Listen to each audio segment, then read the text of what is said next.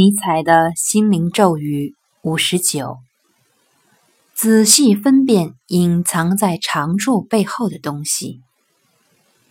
客气，不让任何人感到难受，尽可能不给别人添麻烦。从表面上看来，这类人能够为周围人着想，拥有公正的品性。然而，即便他们是出于胆小，也会采用同样的行动。所以，即便是长处，也要仔细分辨长处的根源是从何而来。